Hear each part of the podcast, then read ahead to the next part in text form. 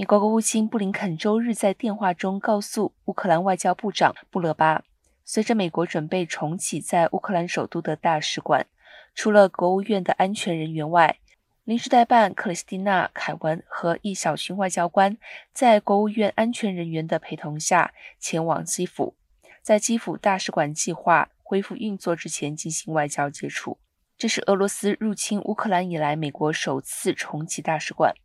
美国二月份在俄罗斯入侵刚刚开始的时候暂停了驻乌克兰大使馆的运作。美国最初将外交工作从基辅转移到了西部城市利沃夫，然后转移到了波兰。